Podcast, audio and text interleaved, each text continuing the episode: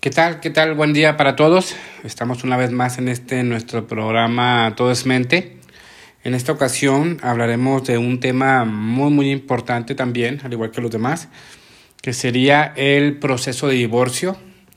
¿Qué pasaría o qué pasa en, este proceso y, cuáles serían algunos de los motivos por los cuales vamos o llegamos a esto del divorcio? ¿Y cuál sería el proceso? ¿Cómo es que se vive? ¿Cuáles serán las etapas? Sí, asimismo me gustaría, antes de continuar con el tema, eh, pues más que nada a agradecer, agradecer a todas las personas que se han comunicado con nosotros para, para sugerirnos temas. Este, este, es uno de ellos, de hecho, eh, sugerirnos temas, eh, hacernos preguntas.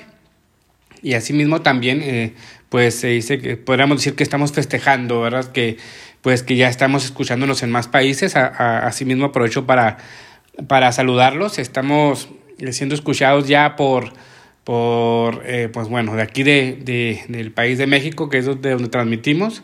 Muchas gracias a, a, todo México que nos está escuchando, las personas que nos escuchan. Asimismo, también nos están escuchando desde Estados Unidos. Un saludo para Estados Unidos. También nos saludan, o bueno, igual nos escuchan también desde Argentina. Un saludo para, para los argentinos. Y también nos están escuchando desde eh, el, pues, el viejo continente de, Europa, eh, con, eh, desde España. Un saludo a todos los españoles. Muchas, muchas gracias por, por escucharnos y también desde Irlanda. Hasta Irlanda nos andamos escuchando. Estamos muy contentos por eso y, y pues bueno, un saludo para todos, para todos ustedes. Esperemos que, que este canal se siga escuchando pues más lejos y que, que sean más los países que nos estén escuchando y, bueno, ¿no? si de algo podemos ayudar, ya saben, ahí al final estaré eh, compartiendo en las redes sociales para que se comuniquen con nosotros. Si hay algún tema en especial que quieran que hablemos, estamos en la mejor disposición. Bueno, muy bien. Pues en este caso, estamos hablando del proceso de divorcio.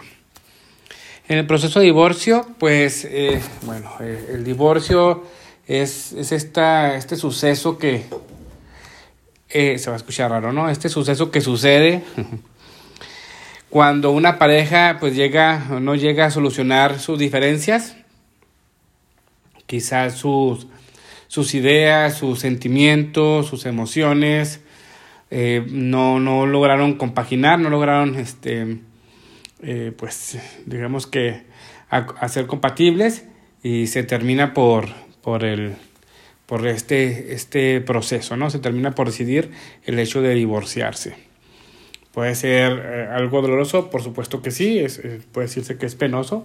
Siempre va a ser eh, penoso que una relación que, que hayan intentado el, el hecho de, de lograr eh, convivir juntos, pues que no se llegue, no se llegue a completar. Y, y pues bueno, no, siempre va a ser, lo decía, va a ser un poquito lastimoso estos temas.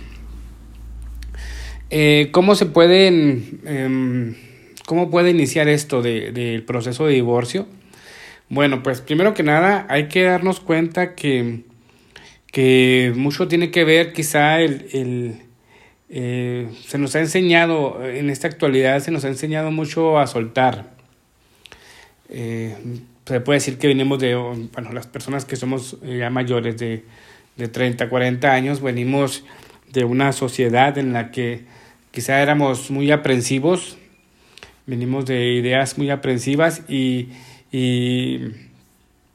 voy a decirlo así también, ¿por qué no? Eh, de, hacer esfuerzo, de trabajar. Pero hoy en día eh, se está promoviendo mucho la cuestión esta de soltar, de, de no aguantar, de no tolerar, que, que por supuesto en, sus, eh, en su particularidad, pues eh, ambas, ambas son buenas, ¿no? Hay que, entender, hay que entender que se debe saber tener y se debe saber soltar. Desafortunadamente, eh, hoy estamos más programados para soltar. Si algo en mi matrimonio no está funcionando, inmediatamente mi primera opción es divorcio incluso nuestros seres queridos, en este caso nuestros padres, eh, en ocasiones quizá ya están eh, recomendando el, divorcio, ¿no? O sea, eh, antaño no, no era algo tan común, hace 30, 40 años no, no era tan común, incluso ni siquiera se pensaba en ello, o sea, te casabas para toda la vida. Hoy en día, bueno, ya es una opción, ¿no? Hoy en día ya puedes hacer un acuerdo prenupcial, inmediatamente tienes que hacer, eh, salvar tus bienes, puedes eh, hacer, por así decirlo, especies de contratos para, para prepararte, o sea, ya no te casas si ya estás preparando tu divorcio, ¿no? Que, que bueno, no es que esté mal, porque pues es una buena medida, pero a lo que voy es que se está, ya se está pensando en el divorcio cuando aún no nos hemos casado, ¿no? Entonces, ¿hasta qué punto eh, hemos ya aprendido a soltar, pero hasta qué punto no hemos aprendido a tener, ¿no? Hay que, hay que darnos cuenta y hay que decirlo que cuando inicia la unión de dos personas, siempre, siempre lo pongo así, lo, lo otros de mis, de mis programas, siempre defino a la pareja como la unión de dos seres distintas para un bien común. Y, y, y también aclaro que ha de ser es algo muy complicado, es algo muy difícil, ¿no? Pero de ahí pues vendrán las adversidades, vendrán los esfuerzos, vendrán eh, todas esas eh, ejercicios que se harán o todas esas medidas que se tomarán para que esta relación funcione. Pero también hay que aclararlo que estos ejercicios, estos esfuerzos tendrán que ser por parte de los dos no de uno solo. Entonces hay que entender también esa parte, o sea que es bueno, es bueno saber tener, pero también es bueno saber soltar. ¿Qué quiere decir esto? Tenemos que saber hasta dónde podemos luchar por nuestro matrimonio, pero también debemos saber hasta cuándo ya no podemos hacer nada por nuestro matrimonio. Entonces, en la medida en que sepamos cuándo tener, cuándo estar haciendo el esfuerzo, cuándo es posible este, que se pueda salvar mi matrimonio, también saber identificar cuando mi matrimonio ya no se puede salvar y asimismo soltar. ¿Sí? Sería em, la, la, voy a decirlo así, la parte más eh, quizás difícil, incluso para eso podría ser la terapia de pareja para lograr identificar eso, pero también pues bueno, ¿no? tratar de, de identificarlo, de aprenderlo para a final de cuentas llevarlo a cabo. Y pues bueno, ¿cómo, ¿cómo puede ser este proceso de divorcio? Por lo regular, algunos procesos de divorcio, en su mayoría, son eh, estas parejas que quizá puedan empezar a separarse, porque se dice que, que, primero viene una separación. En el divorcio, primero es una separación física, eh, es cuando, esto es cuando uno de los dos se sale de casa. Luego viene una separación. Eh, se dice que es la separación legal, cuando ya si, si es que estaban casados legalmente, pues bueno, van a, firmar un documento donde se anule este matrimonio. Y la tercera separación sería esa, separación emocional, ¿no?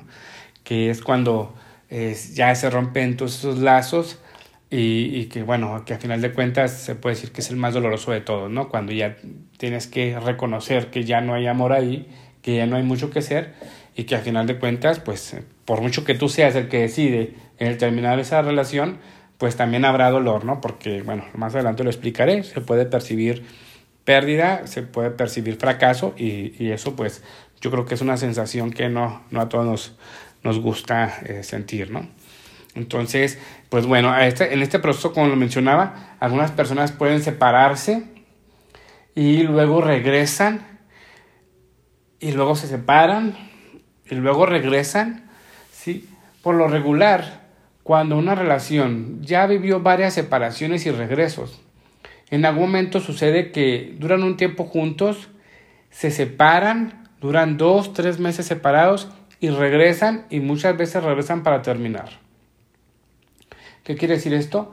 En ocasiones, quizá esa, esa última vez que regresaron fue para dar lo último que tenían que dar, eh, por salvar ese matrimonio y quizá ya se regresan para darse cuenta que ya no hay nada que dar, se dan cuenta que ya no hay nada que hacer ahí y, eso sería como que una parte del proceso, ¿no? Por lo regular esto sucede como para cuando se dan cuenta que ya no pueden estar juntos, cuando esa relación ya está dañada.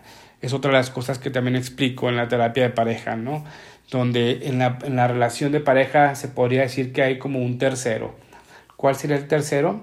Bueno, pues es él, es ella, por así decirlo. Y, en la, y el tercero sería la relación de los dos. ¿Qué quiere decir esto? Que ambos se pueden empezar a dañar y quizá puedan tolerar eso, pero cuando se daña la relación ya es muy difícil. Muchas veces eh, sucede en terapia pareja que ambos quieren continuar, pero la relación ya está tan dañada que ya es imposible. Entonces, eh, eh, sería bueno que se empiece a considerar también en qué sentido estoy dañándome a mí, en qué sentido estoy dañando a mi, a mi pareja y en qué sentido estoy dañando la relación de los dos, que a final de cuentas es la que va, va a terminar por definir si podemos o no podemos estar juntos. Y sería bueno que se tome en cuenta, porque eh, a final de cuentas esto es lo que encontramos siempre en terapia, ¿no? Muchas veces la relación ya está tan dañada que no se puede hacer mucho. Pero bueno, eh, esto también se puede eh, hablar un poquito con respecto al noviazgo antes de casarse. Eh, esas separaciones antes de casarse, ¿no? que tiene que ver un poquito con los noviazgos largos. Cuando se dice que cuando una relación de noviazgo tiene ya más dos años, pues hay que tener cuidado, ¿no? Si no se han casado después de dos años, quizá ya a lo mejor algo está pasando, a lo mejor ya hay una resistencia, a lo mejor ya es un indicativo.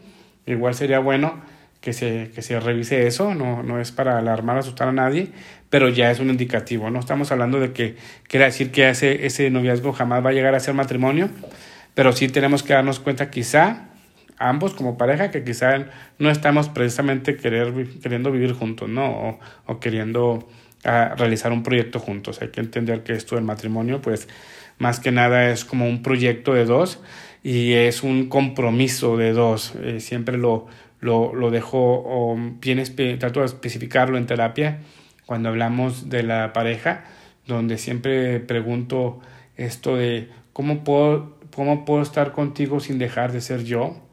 Es una parte bien, bien importante porque en ocasiones me, me quedo con una persona, pero empiezo a perderme a mí mismo y luego eh, ya no sé quién soy y luego la otra persona empieza a decidir por mí, empiezo a cambiar mis gustos por lo de mi pareja y luego ya, al final de cuentas, cuando ya puede ser que esto no funcione, yo me quedo totalmente vacío, ¿no? Vacía.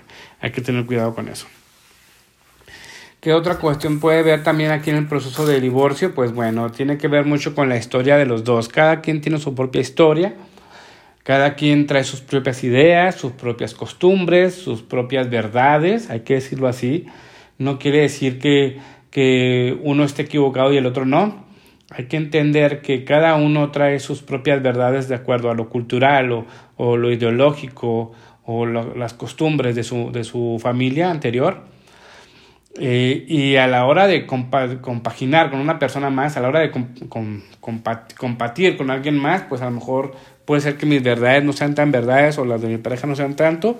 Y aquí pues ya es una pelea, ¿no? De dos verdades, la mía contra la tuya hay que tener mucho cuidado porque en esta parte es cuando hablamos en terapia pareja, cuando los dos vienen con una verdad y es algo muy interesante porque a la hora de, que yo como mediador en el proceso de terapia voy a dar eh, pues una opinión, eh, siempre por lo regular tardo por darle la razón a los dos.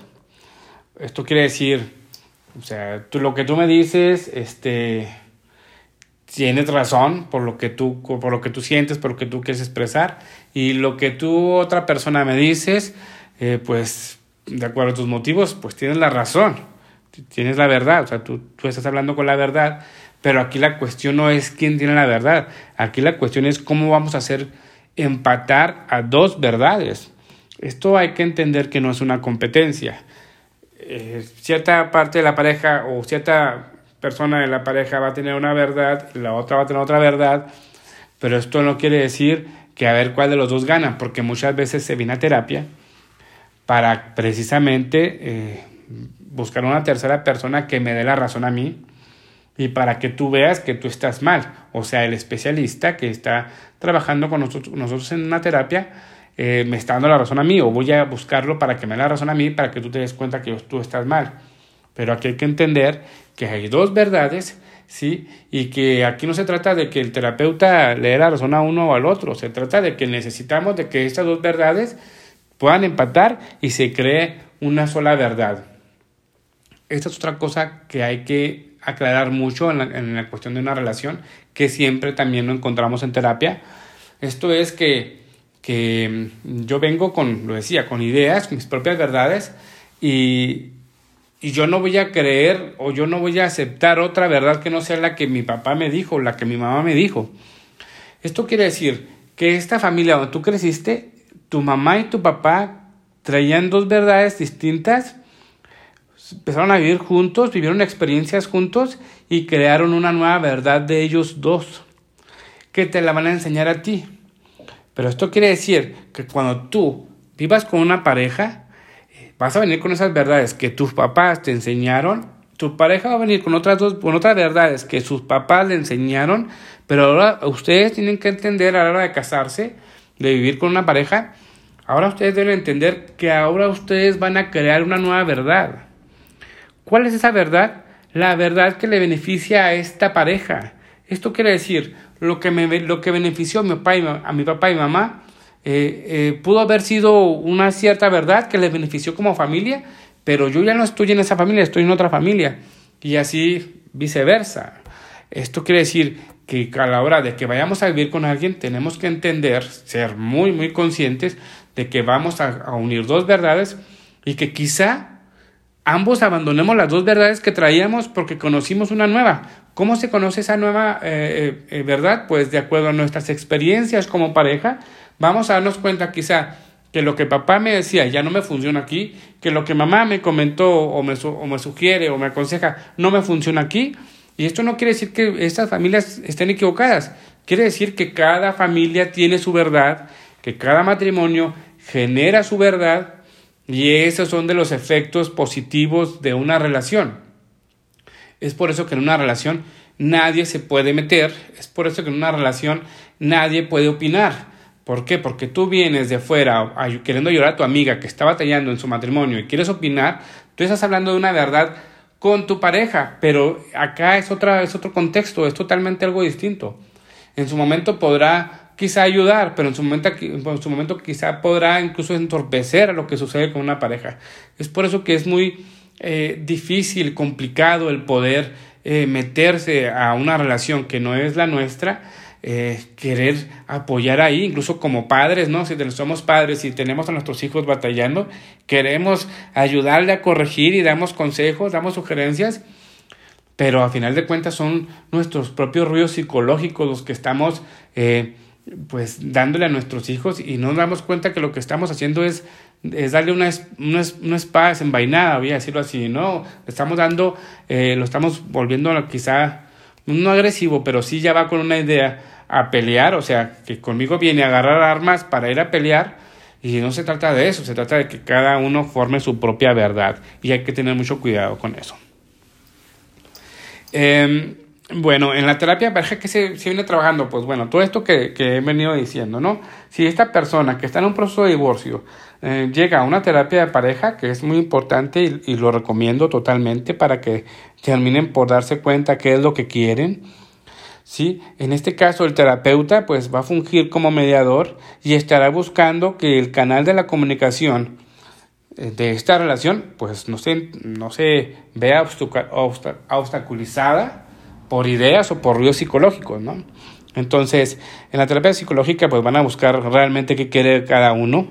¿Cómo es el proceso? Pues bueno, se puede citar a los dos eh, para que cada uno dé su punto de vista, para que se busque eh, resolver esas dudas que pueda haber, esos malos entendidos, eh, que se puedan manifestar, porque quizá en casa no te puedo decir lo que en terapia sí puedo.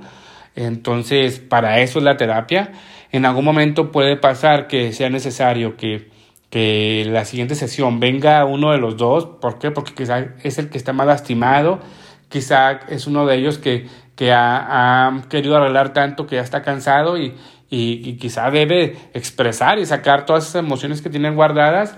Eh, entonces se puede también, este, pues ahí, este, turnar, ¿no? Turnar a, a, uno u otro precisamente para aliviar, para aliviar esa, esa parte individual o esos ruidos psicológicos emocionales individuales y luego ya seguir otra vez, ¿no? En, en, en el proceso de terapia de, de pareja precisamente para, para, para ayudar, ¿no? Ahora, aquí es una de las cosas que también explico en la terapia de pareja.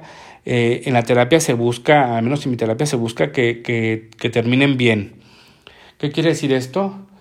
que, que la pareja por fin pueda resolver todo lo que está sucediendo y que puedan corregirlo, resolverlo, corregirlo y terminar bien, ya sea juntos o separados. Es como yo les digo. ¿Por qué? Porque es otra de las cuestiones que hay que entender.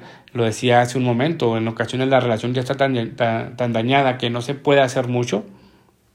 Entonces, pues aquí lo que vamos a buscar en terapia es que terminen bien y que hagan las cosas bien. Ya sea que terminen juntos o que terminen separados, pero bien. O sea, siendo consciente, haciéndose responsable cada uno de su parte y, y reconocer si es que ya no quiero estar ahí y reconocer si es que tú ya no quieres estar aquí o si, vaya, vaya lo decía, no, o viceversa. Entonces, eso sería una de las partes que también son muy importantes a la hora de terapia de pareja y que igual siempre le explico y siempre le expongo para que ambos empiecen ya desde ese momento a responsabilizarse. Es muy importante, ¿no? Ahora, ¿qué pasa en este proceso de divorcio? se podría decir, ¿no? Alguien me preguntaba, eh, más adelante voy a responder unas preguntas, pero, pero bueno, en sí alguien me, me preguntaba si, si ambos se deprimen, ¿no? O sea, eh, alguien decía, oye, pues yo creo que yo me deprimo porque yo no quiero terminar la, la relación, pero mi pareja, yo no creo que se deprima porque si se deprimiera, pues no terminaría la relación. No, no es así.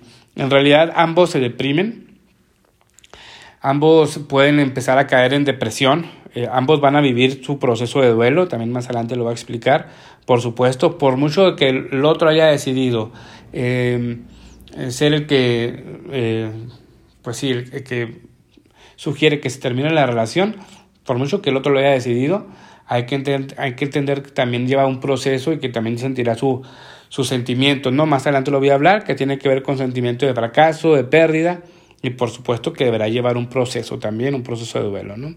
Y, y pues claro, pues depende mucho de la historia de cada uno de los dos, ¿verdad? Si de plano eh, hay personas que viven el proceso de duelo estando casados, o sea, te dejé de amar, o sea, te sigo tolerando, te sigo aguantando, no me separo por, por lo que dicen mis padres, por la sociedad, por mis hijos, que también no te voy a hablar de eso, este, que es muy importante no me separo por mis hijos, pero como ya no te amo, pues ya nada más, o sea, eh, cumplimos con un requisito, pero ya no estamos juntos, pero ya no tengo un deseo sexual, ya no hay un deseo o un interés emocional. Y, y por tanto, pues bueno, estas personas llevan su proceso, ya vivieron un proceso. Cuando, cuando se dice que se separaron y ya están muy felices, por lo regular algunos de ellos ya vivieron el proceso desde antes. Sí, y, y, pero la otra pareja en su egoísmo pues no, no pudo darse cuenta, no pudo, no eh, ver que el otro ya había vivido su proceso y, y, ya, ¿no? O sea, a final de cuentas, pues también lo, como siempre lo digo, dependerá de, de la persona y de la situación, de la historia de cada uno y para, a final de cuentas será doloroso para quien le importaba esa relación. No será doloroso también en algún momento, le, como lo digo, o sea, si se vive un, aunque, aunque yo decida separarme y, y pude haber vivido el proceso de duelo antes de la separación, pero también, ¿por qué no decirlo? Podrá pasar que a alguien no le interesaba precisamente mucho su matrimonio y quizá pues el proceso, el proceso de duelo sería más corto y sería más fácil de superar. También puede suceder, ¿no? Hay que, hay que también saber eso, hay que decirlo. Y, y bueno, no, pues este eh, hablaba de algo muy, muy importante eh, cuando se dice en terapia, se dice que, que no me divorcio por mis hijos, ¿no? Eh, eso pues a final de cuentas hay que, hay que escuchar cómo lo decimos, o sea, ¿qué quiere decir no me divorcio por mis hijos? Esto quiere decir estoy culpando a mis hijos de yo estar viviendo con alguien que no quiero estar. Y eso a final de cuentas se dice que lo hacemos para salvar a nuestros hijos de un proceso de divorcio, de una separación, que es por supuesto dolorosa para los hijos, pero estoy responsabilizándolo a él, que a final de cuentas mis hijos sufren más. ¿Por qué? Porque a final de cuentas un hijo sufre más en ver a, a sus padres que ama no poder convivir, no que no haya amor, que no haya convivencia que a que estén separados. A final de cuentas, por supuesto que va a haber, va a ser, va a ser doloroso. En, su momento también un, haremos un programa donde hablemos eh, cómo es que resienten los hijos el proceso de, de, divorcio, Incluso también vamos a, explicar cómo es que se lleva a cabo ese proceso, cómo se habla con los hijos, cómo se, se les debe explicar, se les debe decir qué es lo que está pasando. También eh, grabaremos otro programa, yo creo, yo creo que sería una segunda parte de este, para saber qué hacer a la hora de que se presenta el divorcio con los hijos. Pero también hay que, lo, lo vengo diciendo, hay que tener mucho cuidado con eso, que los hijos no sea el eslabón que une a esta cadena, ¿no? Por así decirlo, o a esta relación. Al final de cuentas, los hijos tendrán que vivir su propio proceso, pero tampoco no los hagamos culpables de nuestra infelicidad.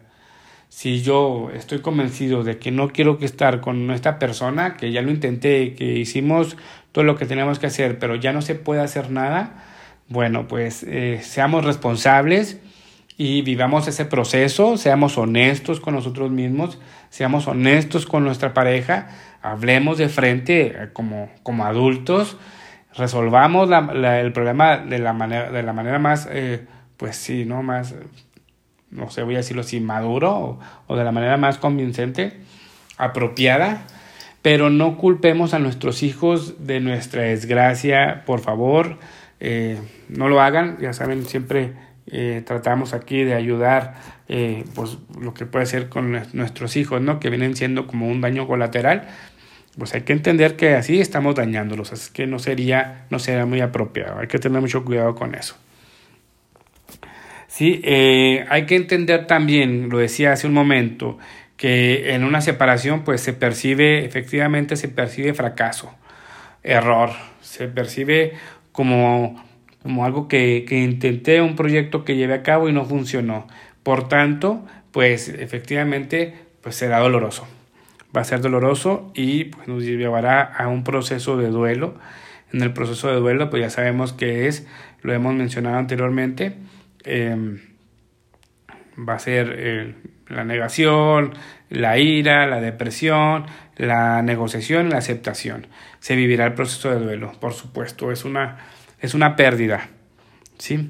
Eh, por supuesto, también se, se, experimenta pérdida y esto pues generará dolor. ¿sí? Eh, ¿qué, ¿qué, es lo que se puede percibir? Pues bueno, hay que saber que, que Mm, a lo mejor hay personas que tanto quieren ese matrimonio o ya ni siquiera lo, lo detectamos muchas, muchas veces aquí en terapia, ya no es tanto que yo ame a esta persona, sino lo que yo quiero es el matrimonio, ¿sí? Y yo no quiero, este, pues yo no quiero ser divorciada, ¿no? O no quiero ser divorciado. Entonces, pues voy a estar buscando lo posible para no soltar, que puede ser doloroso al final de cuentas, que también puede ser el aguantar, el soportar, todo lo que me hagas, así como dicen, ¿no? Pero no me dejes. Y también, eh, también el, el, creer que yo soy el malo, ¿no? Es otra cosa también muy, muy importante, más adelante también lo voy a explicar. Eh, cuando se, hay, se experimenta el divorcio, ok, decido divorciarme, pero muchas veces eh, por decidirme yo soy el malo y se lleva culpa. Más adelante lo voy a hablar, se experimenta una culpa, siempre se experimenta una culpa en el matrimonio y es por eso que siempre dejamos que sea el otro el que lo decida. ¿Por qué? Porque no me quiero llevar la culpa, ¿no? Pero bueno, más adelante lo voy a, lo voy a mencionar. Estoy hablando de que se experimenta pérdida. ¿Qué pérdida puede ser aquí? Pues bueno, obviamente la pérdida de un ser querido, de un ser amado, de alguien que, que quizá todavía amo, pero que no puedo estar con, con él o con ella. También se puede eh, experimentar una pérdida como de eh, ideológica. ¿Esto qué quiere decir? Eh, quizá yo siempre, mis padres aún están juntos y yo siempre quise casarme con alguien y llegar a viejo con él, así como mis padres. Y muchas veces ya no quiero a esta persona, ya ni siquiera lo amo, pero, pero le soy fiel a esa ideología de que quizá yo les prometí a mis padres el nunca divorciarme o, o, simplemente yo lo decía así, decidí casarme para nunca separarme y pues imagínense eh, ese choque emocional cuando una parte que yo veo como ideológica, el hecho de, de estar casado hasta, hasta mi vejez, hasta morir, hasta la muerte, como se dice, eh, pues que no, se, que no funcione como yo quería, ¿no? Entonces se experimenta una pérdida y muchas veces se aferra más a la relación, tanto por esa parte ideológica de, de querer estar con mi pareja hasta la muerte como mis padres, a la, misma pérdida en sí, ¿no? Porque quizás ya no, ya no amo a la persona, pero me voy a divorciar, o sea, es algo bien difícil que muchas veces encontramos en terapia. Eh, quiero divorciarme, perdón, quiero, no quiero a mi pareja, pero no quiero divorciarme. ¿Por qué? Porque voy a experimentar esta pérdida ideológica, ¿no? Em, igual también puede pasar lo contrario, en el sentido de que em, ideológicamente quiero, quiero tener una pareja hasta, hasta que me muera, pero porque mis papás nunca estuvieron juntos, entonces yo puedo estar experimentando un miedo al abandono, puedo estar experimentando un miedo a la soledad. Y, y me casé para demostrarle, es otra cosa que también sucede en la parte eh, psicopatológica, me casé para demostrarle a mis padres que yo sí puedo tener una pareja para toda la vida y resulta que a los 5, 7, 8, 10 años no funcionó y ya ando separándome, ¿no? Entonces muchas veces es el duelo, se lleva ya no tanto por la pérdida de la pareja que, que, que ya no amo, sino que de, de, esa ideología que yo me propuse eh, eh, cumplir y que no se pudo dar, ¿no? Eso causa, eso es la pérdida y eso causa mucho dolor que igual lo decía desde, el principio, hay que aprender a soltar, hay que aprender a, a, tener, ¿no? A agarrar. Eh, pero pues bueno, estas son las eh, pérdidas que se pueden experimentar, ¿no? Donde se puede perder una ilusión, esta, esta ilusión que mencionaba, ¿no? De, de, de estar juntos hasta la muerte. Se puede, eh, pues sí, se experimentar la pérdida de un sueño, es lo mismo, de, de estar con alguien, de, de esa persona que yo elegí, de estar toda la vida con él o con ella y que al final de cuentas no se pudo dar, ¿no? Pues ya llega ese sentimiento de, de impotencia porque, porque no se pudo, no se pudo eh, pues mantener esa relación. Eh, otra de las cosas que también, bueno, eh, suceden después, bueno, cuando se experimenta el proceso del duelo, ya lo mencionaba, las etapas, se puede percibir también cuando las personas se separan, eh, ya que está totalmente la separación hecha, como lo decía hace un momento, eh, el, esa separación física, esa separación este, eh, emocional y, y, legal, se puede empezar a percibir que nunca jamás va a llegar el amor. Por lo regular, la mayoría de las parejas que han sufrido divorcio llegan a terapia eh, con ese sentimiento fatalista de que nunca más van a encontrar el amor.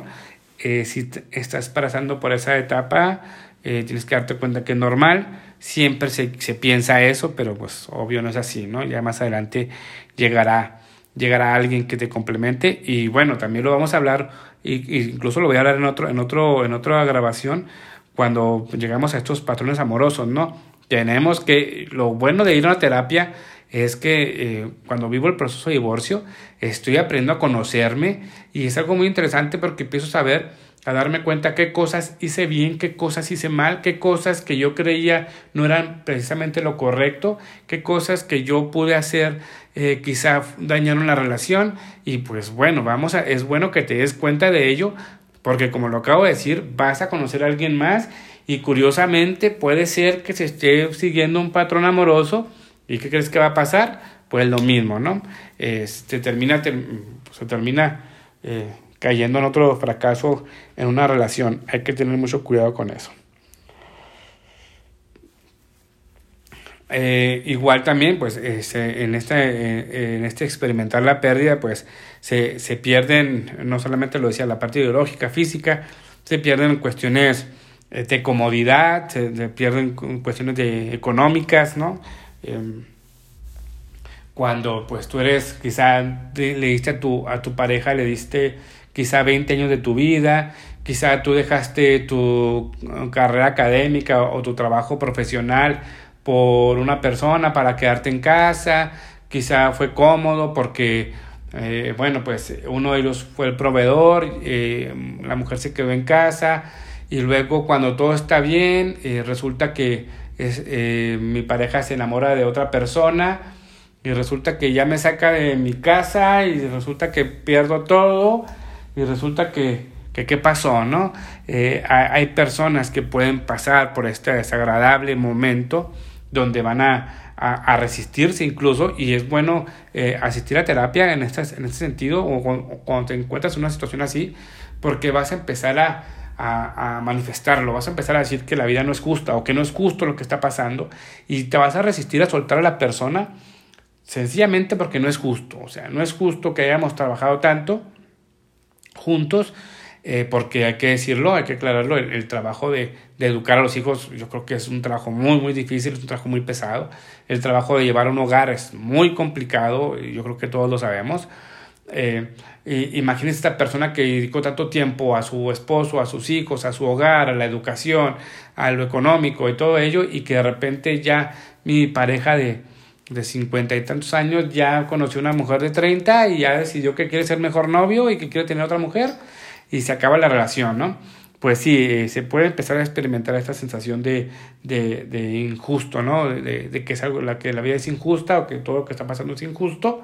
Por tanto, puedo empezar a resistirme a crecer en lo individual porque no puedo tolerar que alguien más llegue y ocupe mi lugar así de fácil. Pues sí, yo creo que se tiene mucha razón en esos sentimientos, en esos pensamientos, pero lo que no te das cuenta es que no estás soltando esa relación y eso te va a generar conflicto y va eso te va a generar que dures más tiempo atrapada o atrapado en esa relación y eso no te va a dejar crecer. Por, por querer que el otro no crezca, tú no vas a poder crecer y eso a final de cuentas puede ser aún más doloroso de lo que, de lo que sería si es que tú lo entiendes o si tú lo, lo, lo trabajas ¿no? en este proceso que, que es el proceso de divorcio y que sería pues obviamente en terapia, ¿no? Ahí sí se requiere, se requiere de ayuda. Eh, bueno, eh, otra de las, las, cosas, lo he mencionado anteriormente, que tiene que ver en este proceso, pues es la culpa. En esta culpa, pues, por lo regular, las parejas que no quieren, ya no pueden estar juntos, eh, no se separan por no experimentar el sentimiento de culpa.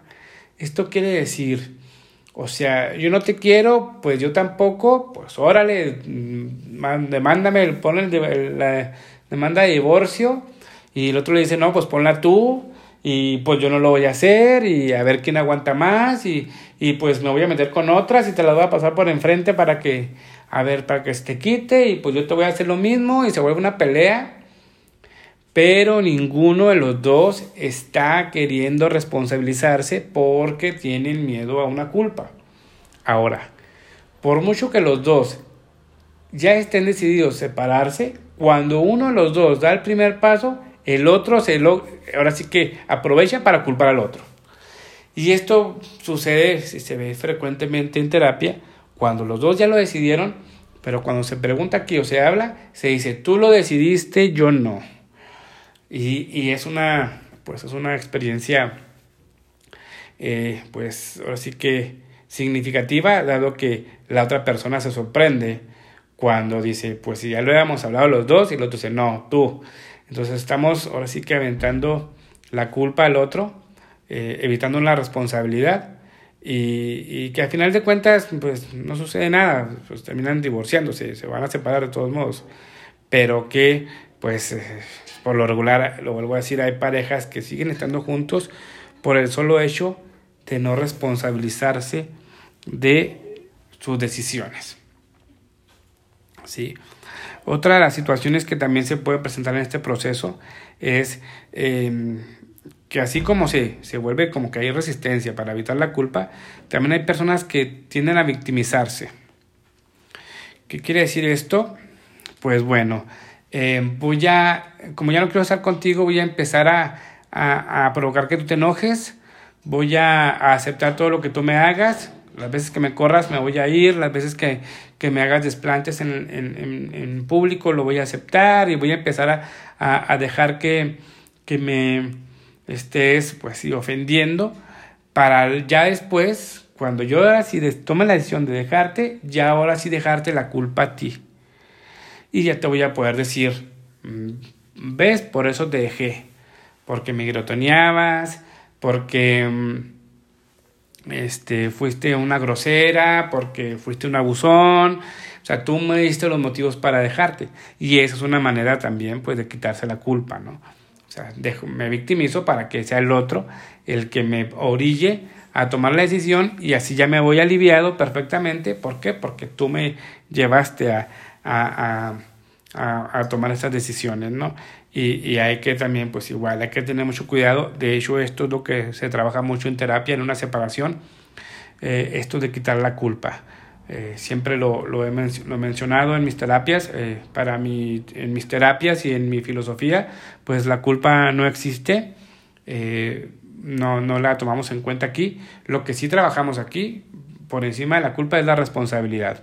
Se puede decir que la sustituimos. Pues aquí cuando hablamos de responsabilidad, pues bueno, ya ahora sí, pues algo que se puede trabajar, es algo que se puede corregir. La culpa, pues no, no, la culpa al final de cuentas la brincando de lado a lado, hasta que nos responsabilizamos, sabemos que no hay culpa, sabemos que hay responsabilidad. Entonces, es otra de las cosas que también pueden pasar en este proceso de duelo, perdón, de, de divorcio, cuando estamos prefiriendo ser las víctimas para, para no, para culpar al otro la separación. Y también suele pasar que, que hay personas que vienen cargados con mucha culpa porque, por esto que decía, ¿no? La otra persona se victimizó, la persona viene con mucha culpa creyendo que él es el responsable o la responsable de esta separación, pero también igual se trabaja eso y también se le, se le explica, ¿no? A final de cuentas, si tú fuiste una persona que quizá estuvo ofendiendo, insultando a, a tu pareja, eh, y tú traes esa culpa, tienes que entender también que la otra persona lo permitió. ¿Qué quiere decir? Así como lo decías, se victimiza, hay que entender que para que haya un agresor debe haber una víctima. Si una persona, eh, si tú estás agrediendo a alguien y esa persona lo está permitiendo, pues es casi casi como una trampa para que tú seas el agresor. Hay que tener cuidado con eso. Eh, hay que saber que si no hay víctima, no hay agresor. Esto quiere decir, no agredas, no seas víctima. Así como se escucha, eh, quizás se escucha raro, pero es la verdad. No permitas que te agredan. Para eso hay que, hay que trabajarse también eso, también tiene sus soluciones. Pero tampoco seas agresor, ¿no? O sea, eh, si estás siendo agresor, ojalá que la persona lo permita para que te des cuenta y lo corrijas. Pero bueno, eh, esto es de las cosas que también se, se, busca con esto de la culpa, ¿no? Otro de los ejemplos que también pongo en cuanto a, este, esta eh, parte de la culpa, siempre explico un, caso igual real, eh, de, estos, de los tantos casos que platico aquí. Una persona vino a terapia, una señora, y dijo, oiga, ¿le puedo traer, traer a mi esposo a terapia de pareja? Y yo le dije, claro que sí. Entonces ella me dijo, porque si usted me dice que lo deje, lo dejo. Entonces yo le dije, ¿y si le digo que no lo deje, no lo deja?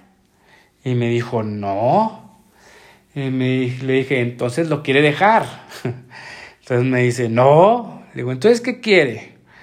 Me dice, ay, no, mejor, mejor se lo traigo, ¿no?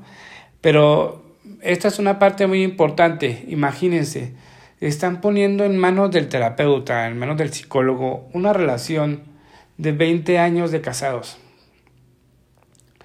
Para que la persona, uno de, los, uno de la pareja, uno de los dos, venga y diga, si usted me dice que me divorcie, me divorcio. ¿Sí?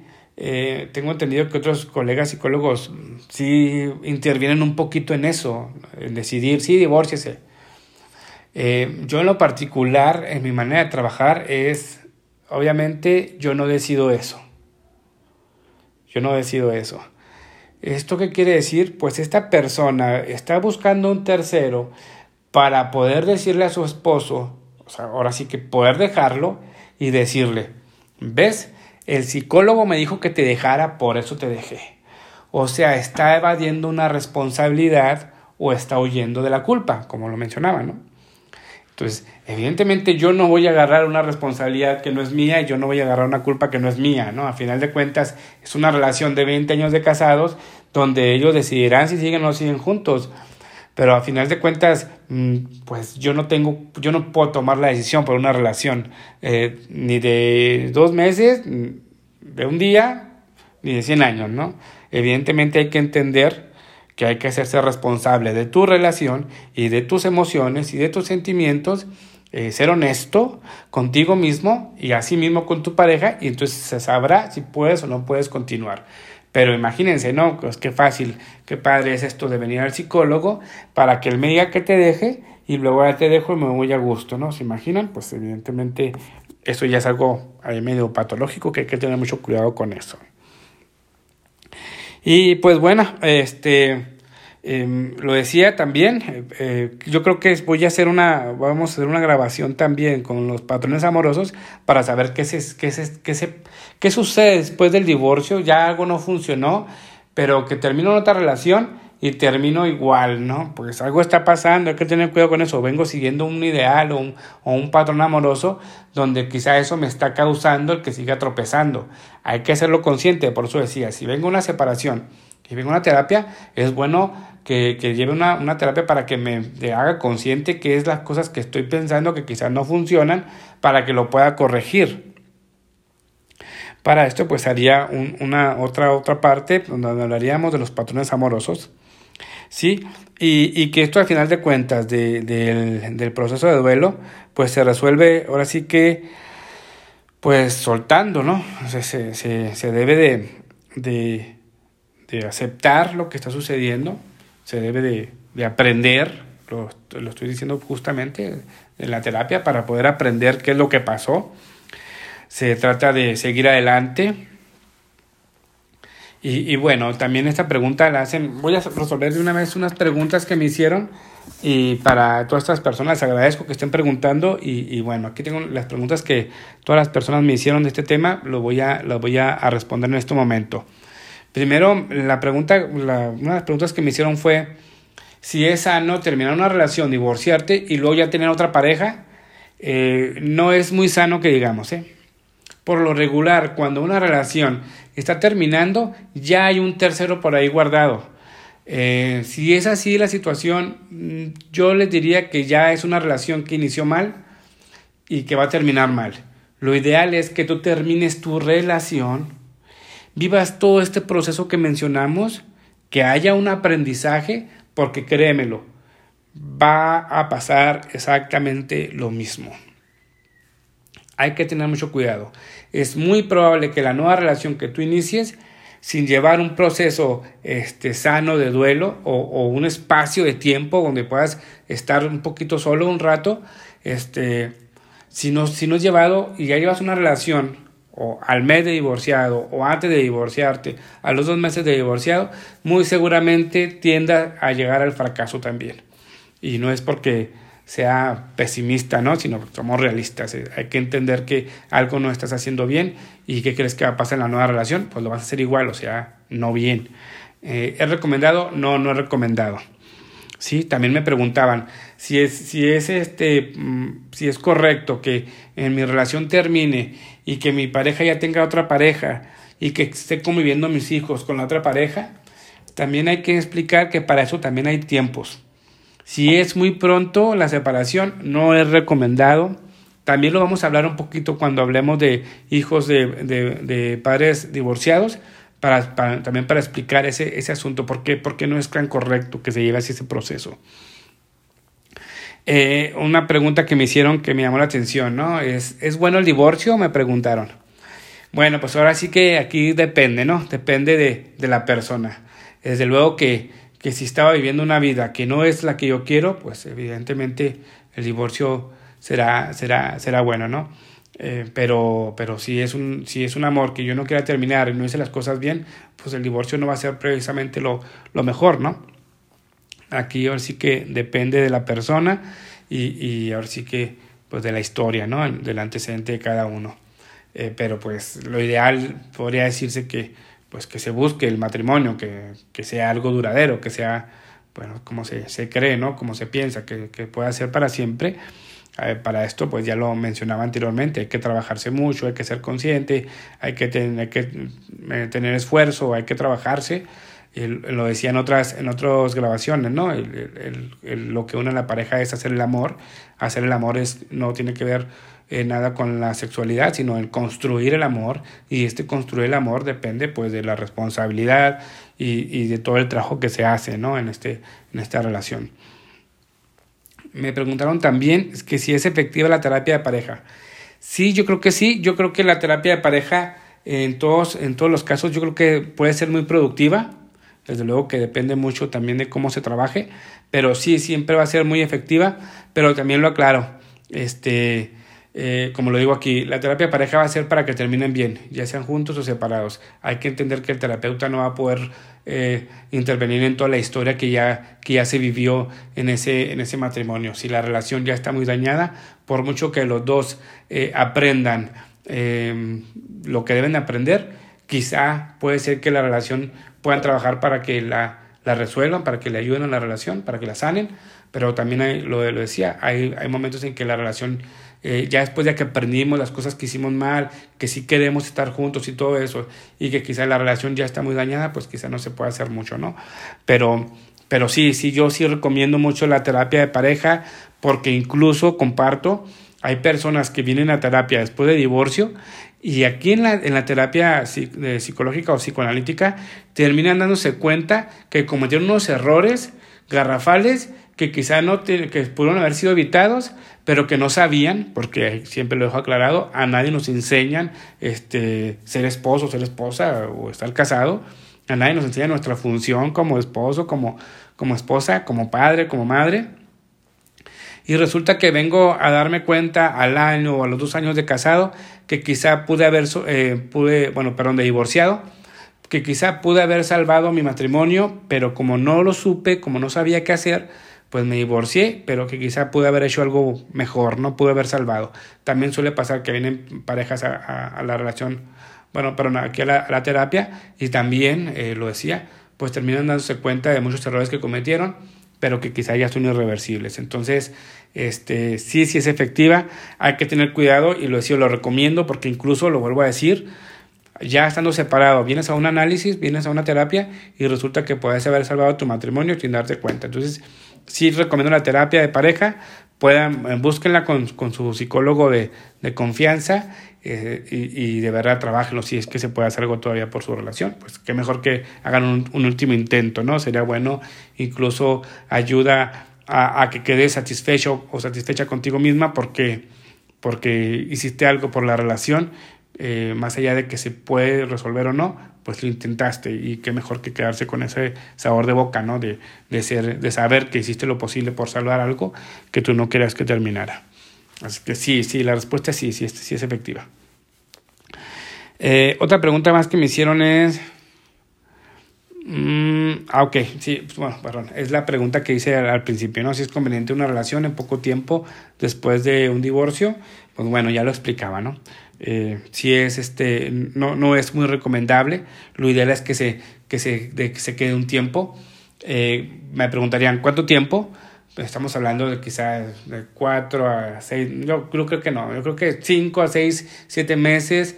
Eh, yo sugiero siempre más o menos esa cantidad de tiempo eh, para que puedas desintoxicarte de esta antigua relación porque créeme, si está muy pronto tu nueva relación, vas a empezar a reclamar cosas que reclamabas antes en otra relación.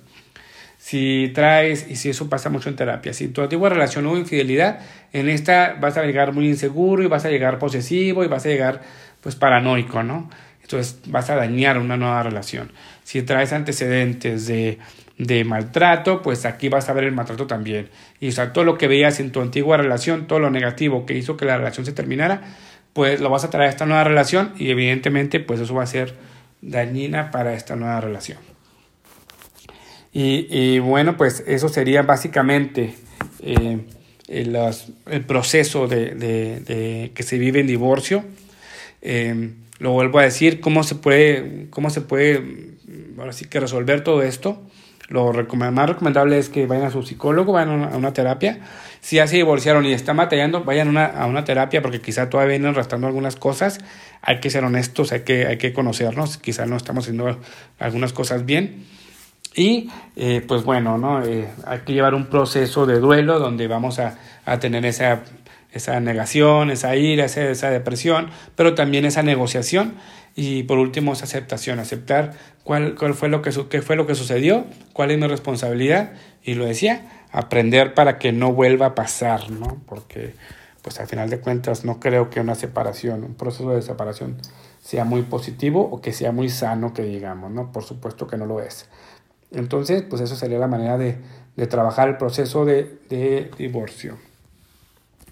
Bueno, pues me despido, me despido eh, agradeciéndoles una vez más por eh, estar ahí, este, pues escuchándonos, mandándonos sus preguntas. Tengo todavía algunos temas ahí atrasados ahí por, por, por, por eh, presentarles, peticiones de ustedes mismos. Les agradezco, créanme, todas las peticiones estamos tomando en cuenta. Estamos aquí teniendo ya resolviendo sus preguntas. Había preparado eh, quizá unos programas para resolver solamente preguntas, pero bueno, decidí meterlas aquí mismo. De hecho, se alargó un poquito el, el, programa de hoy por resolver las preguntas, pero bueno, ahí poco a poco vamos a ir organizándonos para, para poder este, resolver todo y, y, llegar hasta, hasta esas dudas que ustedes tienen y resolverlas. ¿no? Eh, una vez más, les agradezco. Mm, dejo una vez más también mis, mis redes sociales. Les recuerdo que estoy como César Barrón en Facebook, estoy como César Barrón en Twitter, estoy como eh, César-Barrón en, Instagram y estoy en fanpage de Facebook eh, como Barrón Psicología. Ahí estamos recibiendo sus mensajes, sus preguntas y sus comentarios. Bueno, pues no me queda más que despedirme y agradecerles y decirles una vez más muchas, muchas gracias. Hasta luego.